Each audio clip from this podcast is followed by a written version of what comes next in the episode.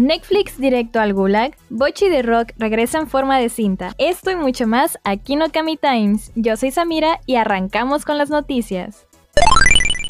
Prime Video trae de regreso a un anime de lo más interesante. Hablo de Paranoia Agent, una serie anime realizada en el año 2004 por Satoshi Kon, cineasta responsable de obras como Paprika y Perfect Blue. Este thriller psicológico consta de tres episodios y lo puedes encontrar ya en el catálogo de Prime Video. Ya tenemos nuevo promocional de la parte 2 de la segunda temporada de Record of Ragnarok. Recordemos que la primera parte de su segunda temporada fue estrenada en el mes de enero de este año con un total de 11 episodios. Y ahora esta segunda parte estará disponible a partir del 12 de julio. Además, se detalló que los episodios del 11 al 15 se distribuirán exclusivamente desde Netflix.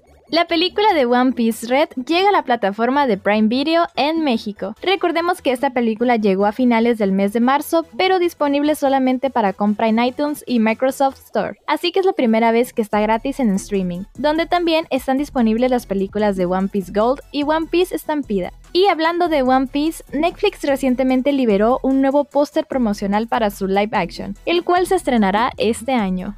Episodio número 8 de Ochinoko se retrasa. Por medio de la cuenta oficial web y vía Twitter del anime, se anunció que el episodio 8 estará disponible hasta el próximo 7 de junio, pero que en su lugar habrá una transmisión especial en la televisión japonesa el próximo 31 de este mes. Se anuncia oficialmente que Bochi de Rock tendrá una película recopilatoria. Esto anunciado mediante el concierto de Kesoku Band Concert Fix Star de la franquicia Bochi de Rock, donde se reveló que el anime tendrá una película recopilatoria que se estrenará en la primavera del 2024 en Japón. Sin embargo, aún no hay detalles acerca de una segunda temporada.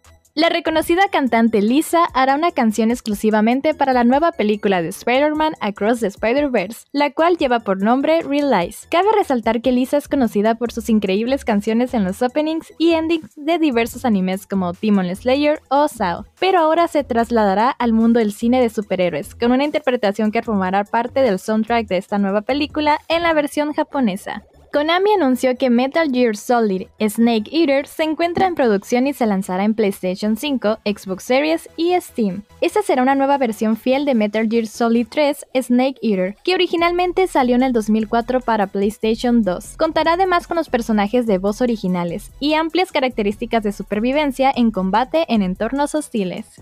Pokémon nos regala un nuevo concierto oficial. El primero de agosto de este año será llevado a cabo un concierto especial en Yokohama, Japón, el cual será interpretado por la Orquesta Sinfónica Especial de NHK, y su repertorio incluirá varias canciones, como el tema principal de Pokémon Scarlet y Púrpura. Para esto las entradas tienen un costo de 3.000 yenes, un aproximado de 370 pesos mexicanos, y las ganancias recaudadas serán donadas a la organización benéfica Pokémon With You, que se dedica a brindar ayuda a niños en casos de desastre. Sin embargo, no te preocupes, pues también podrá verse totalmente gratis a través de una transmisión en vivo por YouTube en su cuenta oficial.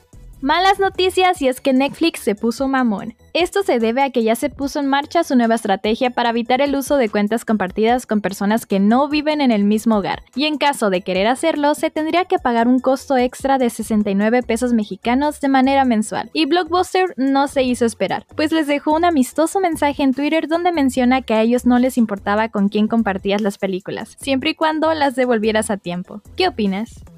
Finalmente tenemos un nuevo video promocional junto con un visual para la segunda temporada de Mushoku Tensei Jobless Reincarnation. Además también fueron anunciados los temas del opening y ending para la producción, donde el opening llevará el nombre de Spiral por Long Men y el ending Musubine por Yuiko Ohara. Esta tiene una fecha de estreno para el 2 de julio de este mismo año.